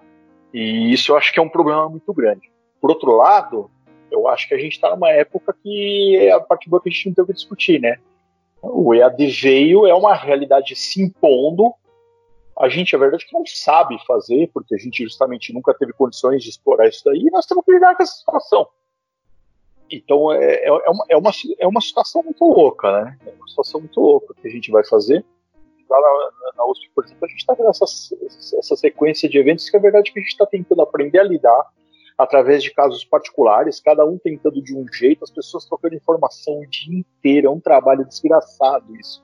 Você vai tentando de novo, então, por exemplo, a gente está três meses conversando, é verdade que ninguém sabe como fazer uma avaliação num evento de EAD direito, né? Transformamos as disciplinas online e fazemos o quê? Né? Essa coisa de fazermos encontros presenciais, a gente de cara caiu com a realidade dos alunos que vem com todo esse enfoque do, do, das elites e tal, né? Porque quem tem condições, tem computador, tem celular, 10% dos nossos alunos que não conseguem ter internet nem no celular. Putz, aí começa aquele programa todo de vamos tentar achar verba, vamos tentar financiar entrega de tablets, celulares, pacotes de internet, para os caras conseguirem pelo menos assistir a aula. Mas aí o cara não consegue fazer isso a qualquer hora porque o cara tem que conseguir comida, que está cada vez mais difícil no meio dessa crise. Pô, vai fazer o quê? Então, de cara, não, tudo bem, você quer tentar fazer a aula do jeito que a Adriana falou, ah, vamos tentar fazer a aula concomitante, vamos lá, vamos tentar fazer isso e gravar a aula para disponibilizar. É, é, é, são realidades totalmente distintas e a verdade é que a gente está tentando olhar isso cada vez mais no enfoque dos alunos, né? Porque muitos estão ficando para trás e a gente não sabe isso, né? A gente não tem mais o contato, aquela atenção individualizada que você consegue numa sala de aula não acontece aqui.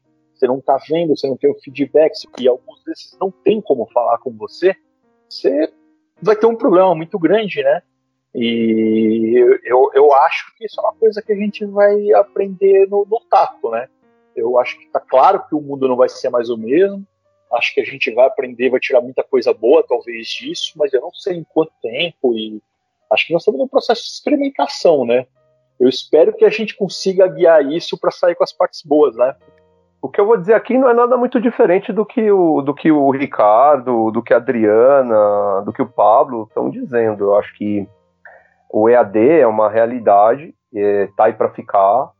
Eu acho que parte dos grandes problemas que a gente está enfrentando atualmente com EAD, tanto da resistência a ele, quanto dos problemas de implementação que ele está tendo em alguns lugares, quanto da forma como isso está sendo mercantilizado em outros, é, é, é, parte da adaptação que a gente tem que fazer a esse novo sistema. Eu particularmente estou trabalhando, eu já era eu já tinha uma disciplina, já tinha montado um curso de AD quando começou a quarentena. Hoje, em quarentena, o que a gente está fazendo na universidade não é bem o EAD. Porque em EAD, pelo menos no formato do curso que eu, que eu, que eu fiz, a gente, o professor atendia os alunos em videoconferência a cada 15 dias e o aluno assistia os vídeos com as aulas, etc. Não é isso que a gente está fazendo na universidade em tempos de quarentena. Com a universidade adaptada né, para a quarentena, o que a gente está fazendo é uma espécie de aula presencial via videoconferência porque junta todos os alunos no chat e aí é, é o professor ao vivo ali falando toda a aula, o que é diferente de um EAD tradicional, né? Só para deixar meio claro essa diferença. Mas voltando ao assunto fundamental, o EAD em si. É, a gente tem enfrentado vários problemas com o EAD, novamente, porque existe uma, uma resistência natural dos professores, existe uma, uma, uma resistência natural dos alunos. Está acontecendo, tem, muito, tem algumas instituições usando de má fé com o EAD. É, a gente sabe de instituição que fecha disciplina de AD para um professor só atender 1.200 alunos. A gente sabe de faculdade por aí Graças a Deus, estou falando de coisas que eu sei, que eu sei, mas que não, não é de nenhuma das instituições que eu dou aula. A gente sabe de faculdade que promete ensino presencial e vai introduzindo EAD ao longo do curso e faz isso de propósito para as aulas de AD começarem a suplementar as aulas presenciais da metade do curso para frente, que é quando eles sabem que a maior parte dos alunos não vão ter coragem mais de desistir. A gente sabe disso.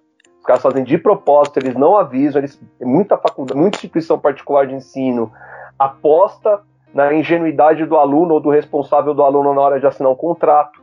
A gente sabe que essas coisas acontecem, é, mas é aquilo que, que, que o próprio Pablo falou. Isso não é uma razão para a gente demonizar o EAD como um todo.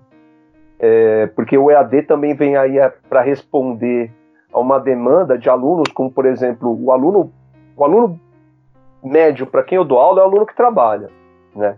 O, o, o, o jovem, a, a menino, o menino já estão já estão amarrando oito horas de trabalho, porque a, a maioria deles não trabalha é, meio período, trabalha período inteiro, pega busão, vai para a faculdade, estuda, volta para casa para dormir quatro, quatro horas se der, né? Porque ele só no translado entre a escola e a, e a faculdade, trabalho, faculdade, faculdade e casa, esse garoto perde aí, em, em média aqui na Grande São Paulo quatro horas por dia. Gente, aqui na Grande São Paulo a gente tem que levar em consideração que tem aluno que mora em Parelheiros, ele leva três horas para chegar no centro expandido de São Paulo. A gente que mora no ABC, o Ricardo sabe muito bem disso, leva três horas para chegar no Butantã, ali nos arredores da USP. Três horas. É praticamente a mesma distância para você pegar a estrada de carro e chegar em Campinas. Né? Então, como é, que a gente, como é que a gente responde à realidade? A, a realidade do aluno de ensino superior é, é muito dura nesse sentido. Né?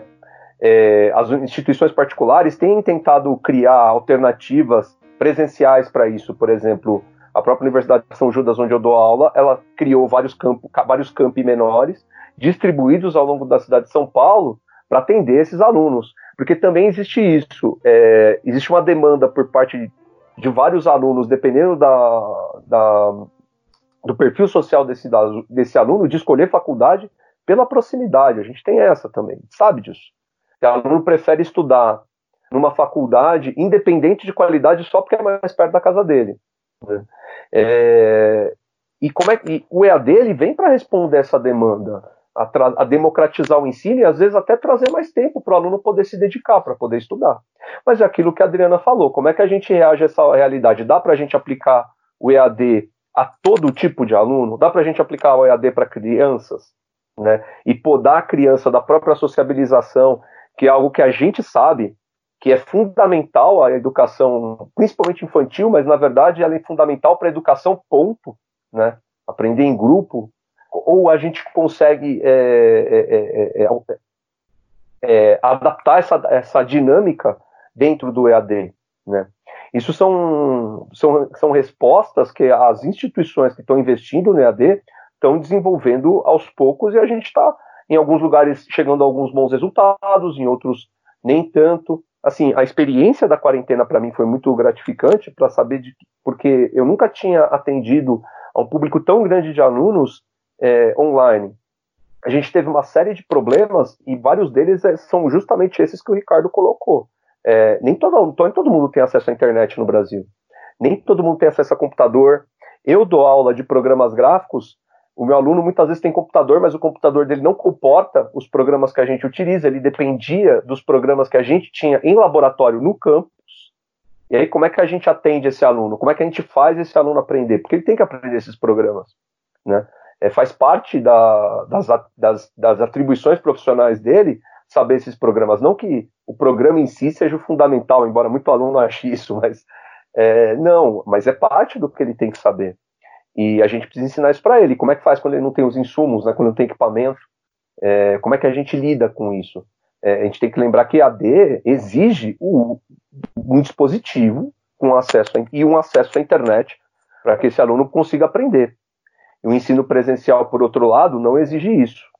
Né? Tem essa, essa, essa quantia básica que a gente tem que fazer.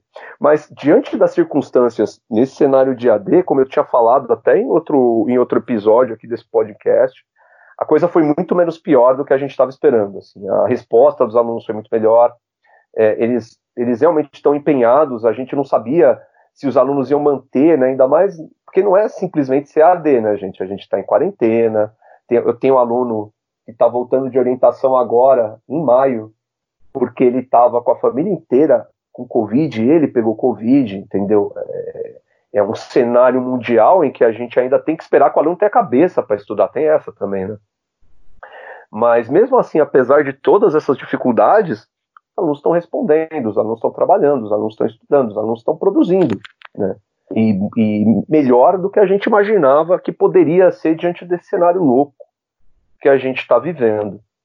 E assim, eu não, eu não posso, eu não gosto de fazer futurologia, mas uma coisa é certa: se a gente levar em consideração o investimento que as instituições privadas de ensino estão fazendo em AD, é, a, a, a, entre aspas, é, o investimento que o próprio MEC está fazendo no EAD, né, na forma como eles estão, como eles estão é, orientando as instituições no sentido de como lidar com EAD.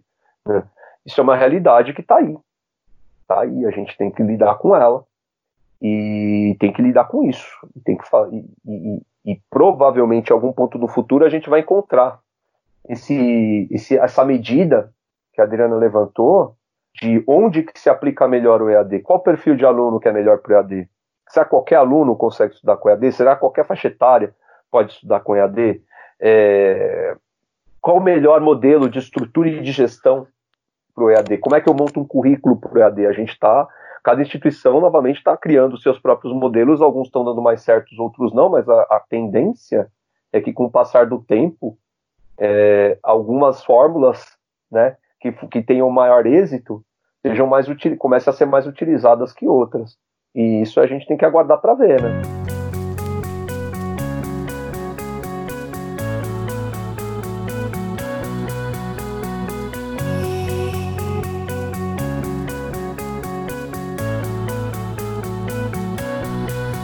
Pablo, você quer acrescentar mais alguma coisa?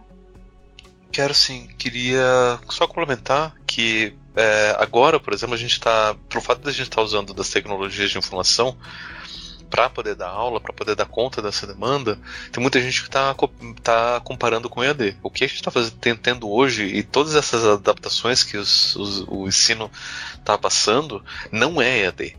EAD Exato. é outra coisa bem diferente. É um outro recurso, é uma outra lógica, uma outra metodologia. Eu trabalhei muitos anos com EAD, eu sei bem a diferença. É claro que muito do que a gente aprende e usa em EAD a gente pode adaptar para esse ensino que a gente está chamando de ensino remoto. Mas é uma lógica bem diferente.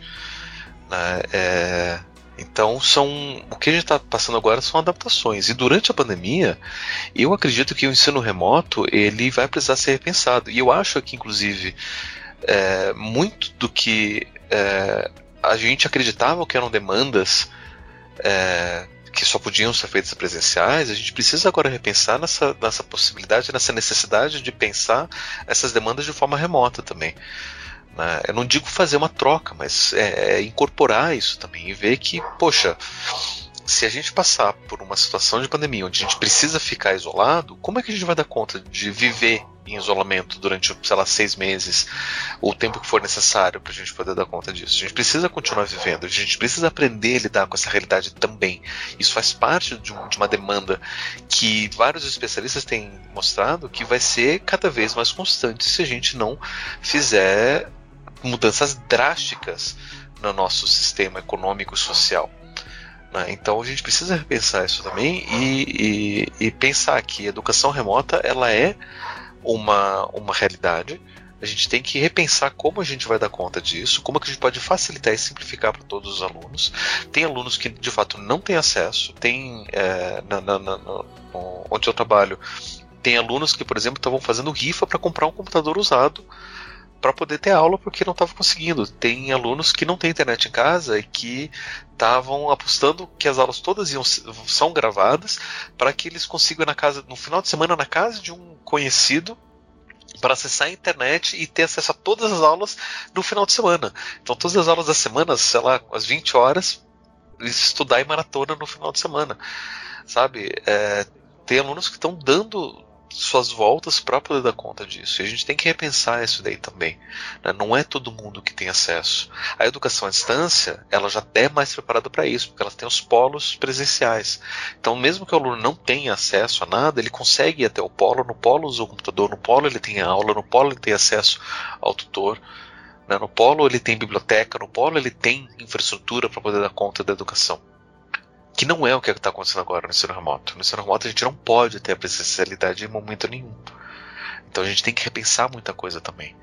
Né? Quem dera a gente pudesse ter as aulas de educação à distância nesse momento, né? com a infraestrutura da, da educação à distância, mas não é o caso. A gente está tentando remediar uma solução, um, um problema de saúde pública com o ensino remoto. Está, várias universidades estão dando o seu melhor para dar conta disso.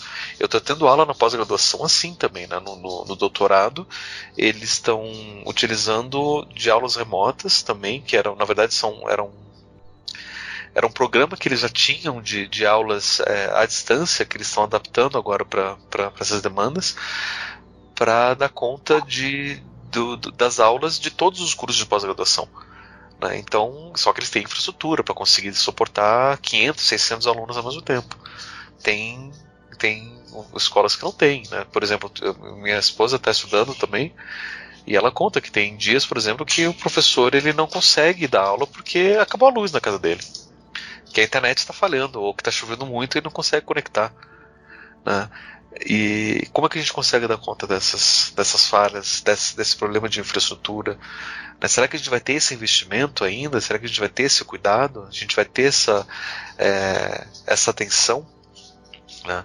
Então, são várias reflexões que a gente precisa ter neste momento de pandemia e que eu tenho certeza que muito do que a gente está incorporando agora vai permanecer depois. E eu tenho certeza que o, o, o caminho deve ser para a gente poder repensar o que é educação, o que é educação superior, o que é essa formação.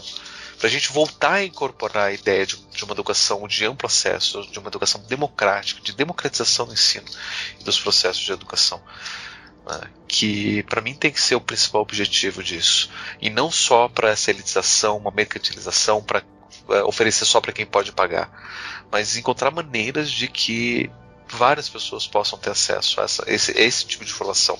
E que a gente, enquanto sociedade civil, né, é, se organize para isso e não esperar das grandes corporações, principalmente das grandes corporações, e não, não esperar de um governo que não está suprindo essas necessidades, mas para que a gente consiga se organizar, para que quando a gente tenha a oportunidade de tra trazer uma transformação para isso, a gente possa é, exigir coisas diferentes exigir que, que essas demandas sociais sejam respeitadas, que as pessoas sem, tenham sim acesso à, à, à educação, que a internet que está sendo usada seja considerada um bem público, tanto quanto a água, que o conhecimento ele é um bem público tão importante quanto a água, quanto comida, quanto saúde, né, e que a gente possa ter uma sociedade que dê conta de, de, de suportar tudo isso.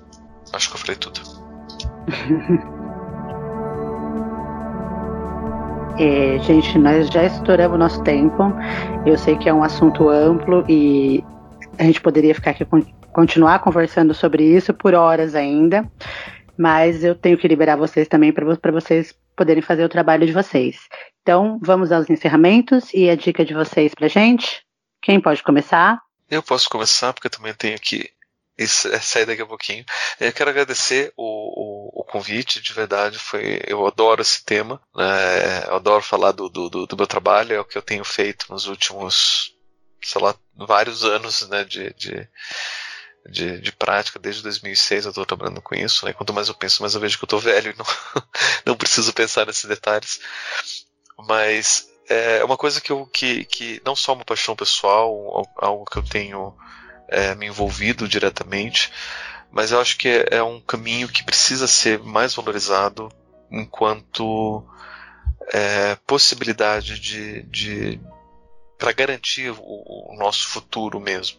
E a dica que eu deixo, na verdade, é de um de uma alternativa que o, grupo de, de, de pós-graduação a gente está tentando fazer nessa período de pandemia, que é tentar produzir para o YouTube de uma forma também aberta para ajudar pessoas a entender mais do nosso do nosso grupo de pesquisa, né, que é de, de, de psicologia analítica. E a gente está reunindo gravações antigas que a gente tinha, está colocando e está criando coisas específicas também para colocar no, nesse canal. Então, é um canal que está começando, que a gente vai produzir. Já me, me, me convocaram para fazer alguns vídeos sobre psicologia e educação, né, de como que a gente pode repensar a educação, de como que a gente pode repensar tudo isso. Né, Estou produzindo né, os roteiros para isso. E, mas a dica que eu deixei é isso, né, o canal chamado Estudos em Psicologia Analítica PR né, que é vinculado à, à pós-graduação, mestrado e, e, agora doutorado em, em, psicologia clínica da, da UFPR. Adriana?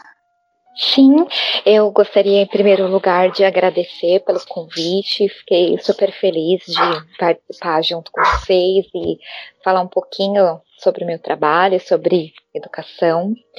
E a dica que eu quero deixar para todas as pessoas que nos ouvem é a respeito de uma rede que eu gosto muito de divulgar, se chama Rede CPE, é C de Ciência, P de Para e E de Educação. É uma rede de pesquisadores brasileiros que trabalham em prol da educação e aí de todos os níveis, fundamental, médio, infantil, tem vários pesquisadores juntos produzindo e pesquisando para a melhoria da educação. E eles têm um site, cienciapraeducação.org. Então, é a minha dica para quem tem interesse nesse assunto que é tão importante para todos nós. Obrigada, Adriana. Ricardo? É, bom, quero agradecer né, o convite e Bom, o assunto é enorme, né? Cada um desses tópicos a gente podia ficar aqui gravando e falando por horas e horas e não ia chegar nunca no fim, né?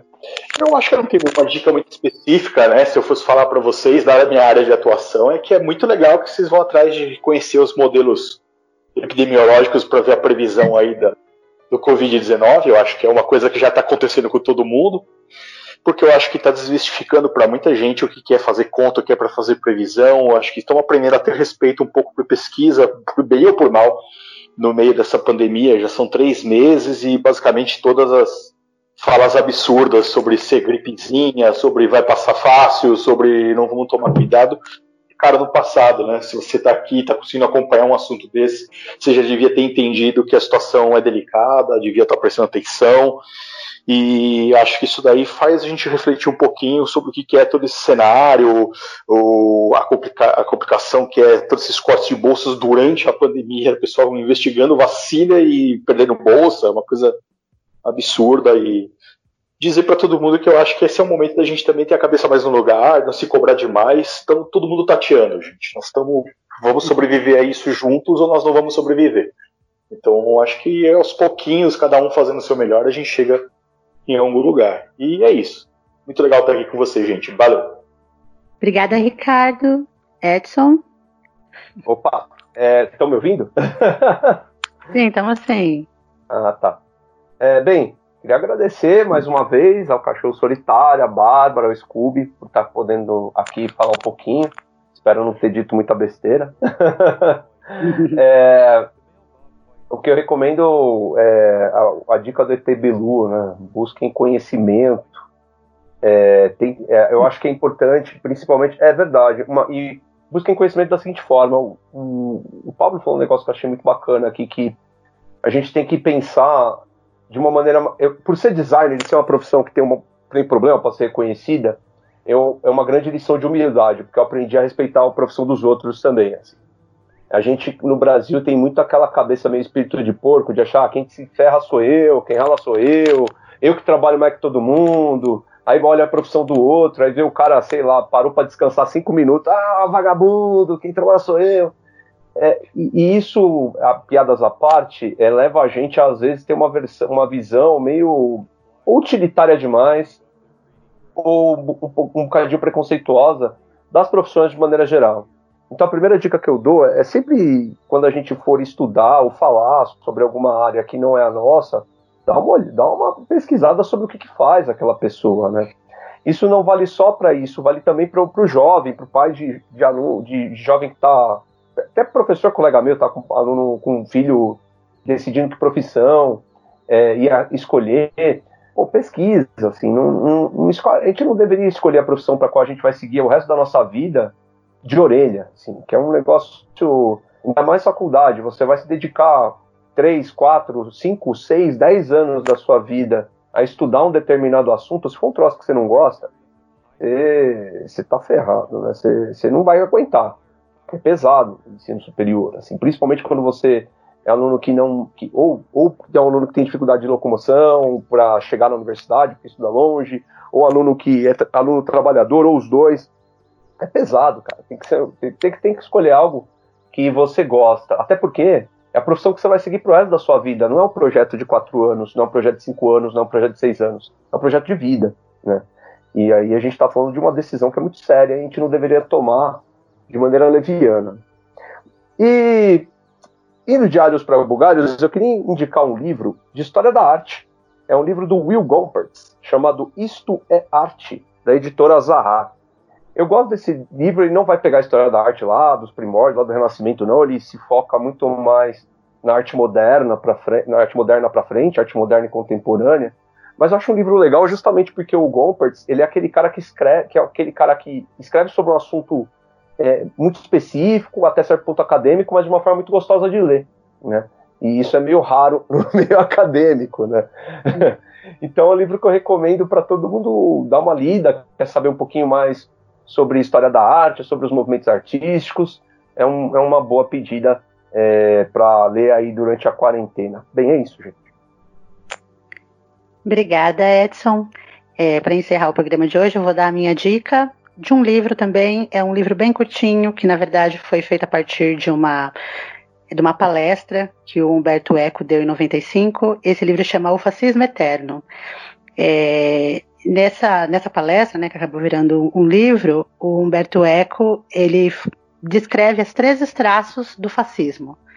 E se a gente for passar um paralelo entre o que está escrito ali e o que a gente vive hoje no Brasil, a gente vai ver muitas coincidências. Então, quem tiver a oportunidade de ler, é uma leitura rápida e super atual. Eu quero agradecer mais uma vez aos nossos participantes hoje. Foi uma conversa muito esclarecedora. Como eu disse, poderia ficar aqui conversando com vocês por muitas mais horas. Infelizmente, a gente tem esse, essa, essa limitação do tempo, mas foi muito bom de qualquer maneira. E queria agradecer também a você, ouvinte. Eu sou a Bárbara, este foi mais um episódio do Apocalipson. Até a próxima!